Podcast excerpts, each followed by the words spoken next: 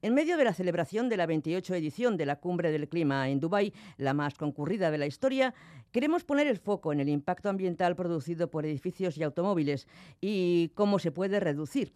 Contamos para ello con Orchi Akisu Gardoki, que es profesor asociado en la Facultad de Ingeniería de Bilbao, y con su alumno Jaciz Montoya Torres, a quien ha dirigido su tesis doctoral basada en la cuantificación de la huella de carbono de los automóviles y su ciclo de vida. Ambos forman parte del grupo de investigación de la UPV que analiza los impactos ambientales de productos y servicios del mercado. Egunon, a los dos.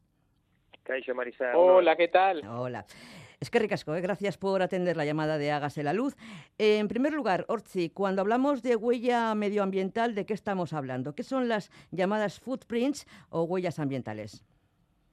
Sí, bueno, es cada vez más evidente que, que nuestro modelo, nuestro modelo de consumo no es sostenible, ¿no? Entonces, bueno, también de eso trata la cumbre. Eh, hay diferentes indicadores. Cuando hablamos de indicadores es cómo medir la sostenibilidad o la insostenibilidad que tiene nuestro modelo de consumo. Y nosotros lo medimos a través de huellas ambientales. En concreto, muchas veces utilizamos la huella energética y también la huella de carbono. Ambos indicadores nos ayudan a, a medir los modelos que tenemos. Para ponerte un ejemplo, nos estamos dando cuenta que concretamente con la huella energética, toda la energía que necesitamos no es solamente de una forma directa, es decir, la energía que nosotros vemos cuando encendemos una bombilla o cuando echamos gasolina a nuestro coche, sino que es una, una energía indirecta. Por eso se habla de huella, porque es una energía que está embebida o integrada en nuestros productos que compramos en el día a día. Es decir, en la casa que tenemos ya construida, en el coche que tenemos de forma material, en la ropa, en los ordenadores, en, alimentos. Entonces, hacia ahí vamos avanzando cuando hablamos de huellas, hacia todo el ciclo de vida que tienen estos objetos y viendo muy bien dónde ya consumen energía o emiten CO2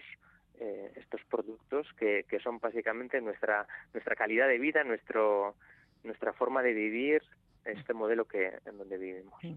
Un ejemplo lo tenemos por, en, en las eh, baterías de litio. Eh, ¿Qué pasa cuando ya las desechamos? Em, reciclar eso es bastante complicado, ¿no?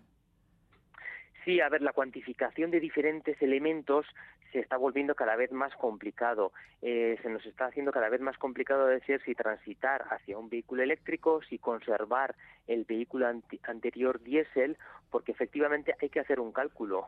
Hay que hacer un cálculo que implica todo el ciclo de vida desde la extracción del litio de esa batería hasta el hasta el reciclaje o eh, el hecho de no hacer eh, ese cambio de vehículo, ¿no? Entonces ese es eh, los cálculos de huellas avanzamos hacia eso. Por ejemplo, la, tesis de Jacid Montoya pues, se ha dirigido a, hacia los vehículos eh, concretamente. Sí, pues eh, tú que lo has puesto en bandeja, digámoslo así. Eh, Orchi, eh, Jacid, ¿cuándo tenemos que cambiar de vehículo? Bueno, en nuestra aproximación, y gracias por la pregunta, eh, hemos detectado que el cambio de vehículo depende mucho de la opción de sustitución. Muchas veces en la literatura encontramos eh, que el vehículo tiene una vida útil, nosotros la hemos estimado en 16 años aproximadamente, pero claro, el... Perdón, hablamos de vehículos de combustión. Con 16 años, sí, vale, vale, sí. Exacto, un coche, digamos, en promedio, eh, según el kilometraje anual y demás, está en ese, en ese, en ese ciclo, digamos, de uso. Pero claro, la, la opción de sustitución, es decir, el coche con el que lo vamos a reemplazar, determina el año en que debemos hacer ese reemplazo para hacerlo ambientalmente sostenible o ambientalmente óptimo. Digamos que en ese sentido, si fuéramos a reemplazar un coche a gasolina por otro coche a gasolina, pues no tendría sentido, porque de hecho en nuestros cálculos el año de reemplazo tendría que ser a los 27.9 años, es decir, casi el doble del, de la vida útil de un coche promedio. Entonces, eh, para esto, digamos que se ha planteado mucho la necesidad de electrificar, es decir, de renovar los coches a gasolina o a diésel por coches eléctricos pero nosotros hemos sentado, digamos, un precedente con nuestra investigación porque hemos detectado que esto podría ser beneficioso si se garantiza un mix renovable de energía, es decir, si el coche eléctrico se usa con energía renovable.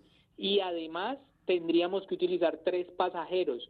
Si fuéramos, digamos, en un coche eh, eléctrico con un mix energético renovable, es decir, que la electricidad viene de energías limpias y lo vamos a utilizar con un promedio de tres pasajeros, nosotros podríamos hacer la sustitución en 3.3 años, si así fuere. Pero claro, hay que garantizar estas condiciones, porque si el coche eléctrico en su lugar viene ocupado solo por 1.6 pasajeros, que es el promedio actual español, digamos a nivel España y también a nivel Europa, hemos hecho cálculos. Y si la energía proviene de recursos fósiles, eh, que no son, digamos, renovables, que no es energía limpia, esto podría ser incluso peor que reemplazar por un coche a gasolina.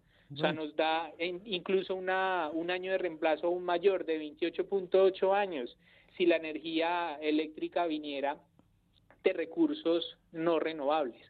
Entonces es muy importante garantizar este mix energético limpio, renovable, para poder renovar eh, los coches con, pues, con un impacto y con un, eh, digámoslo así, con una eficiencia que nos permita eh, considerar la electrificación vehicular en ese sentido. Y hablando de vehículos, Jacid, ¿qué impacto tiene el tubo de escape en las emisiones?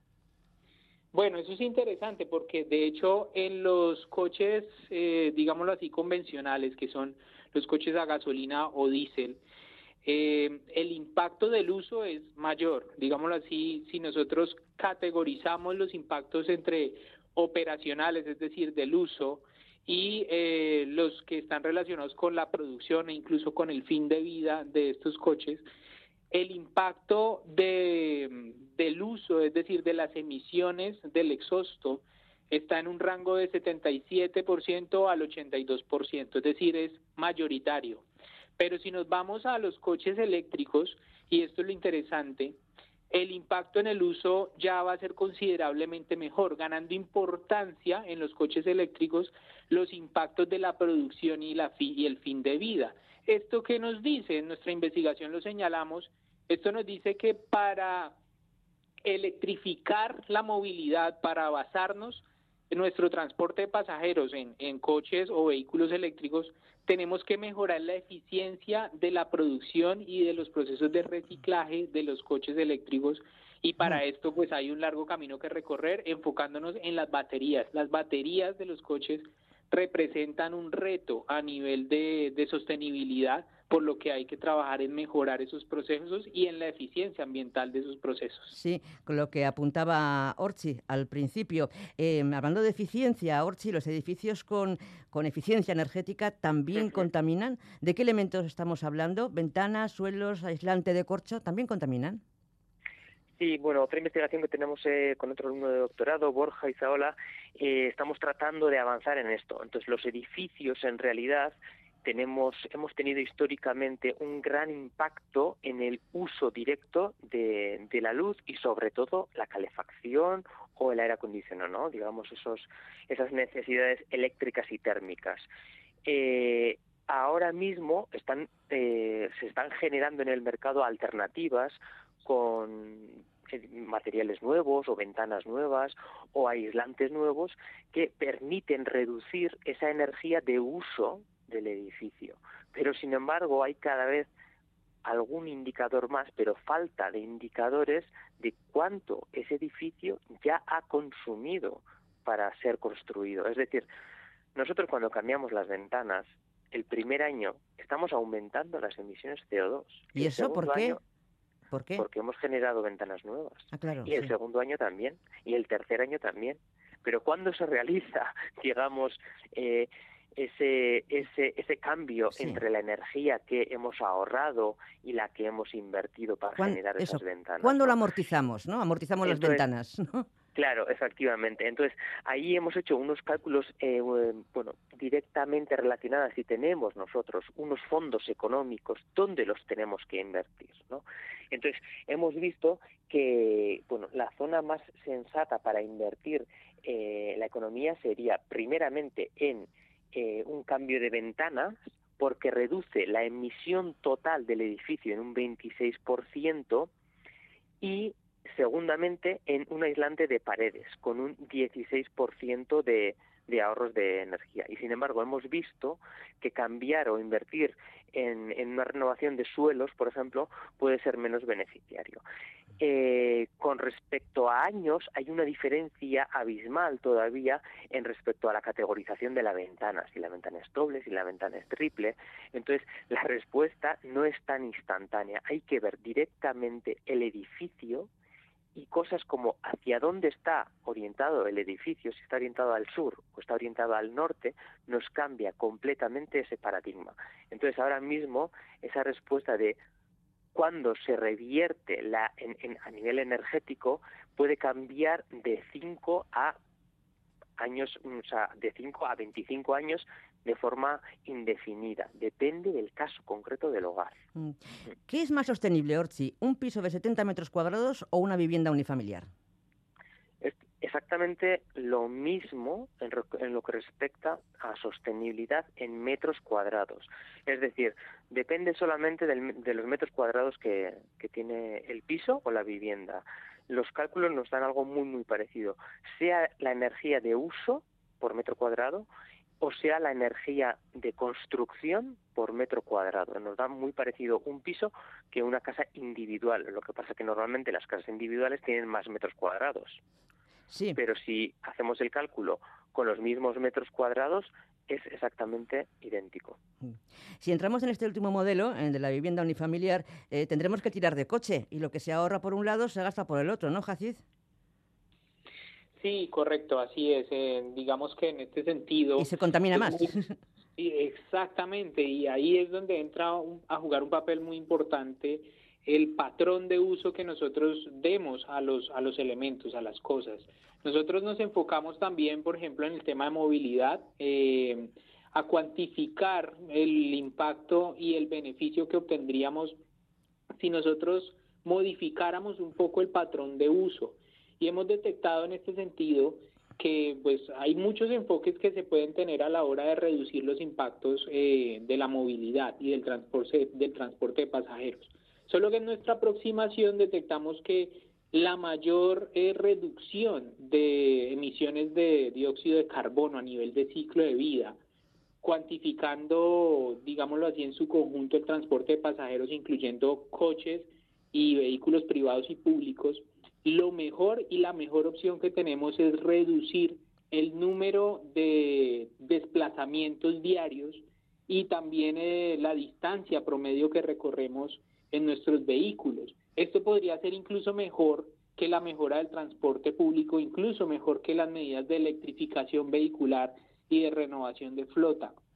Solo que claro, ¿esto cómo se logra? Sí. Eh, pues esto ya necesitaríamos, eh, digamos, de la, el diseño de políticas que permitan basarnos, eh, por ejemplo, en home working, es decir, en centrarnos de, pronto en, trabajar en casa, por ejemplo, cambiar nuestro modelo educativo, reducir, digamos, los desplazamientos o la necesidad de, desplazamientos, pero esto suscita una discusión muy importante y es que también se ha detectado que hay unos efectos de compensación que las personas, por ejemplo, que tienen su trabajo en casa, pues desplazan sus, sus trayectos hacia el trabajo por otro tipo de trayectos, por ejemplo, de ocio y demás, ¿no?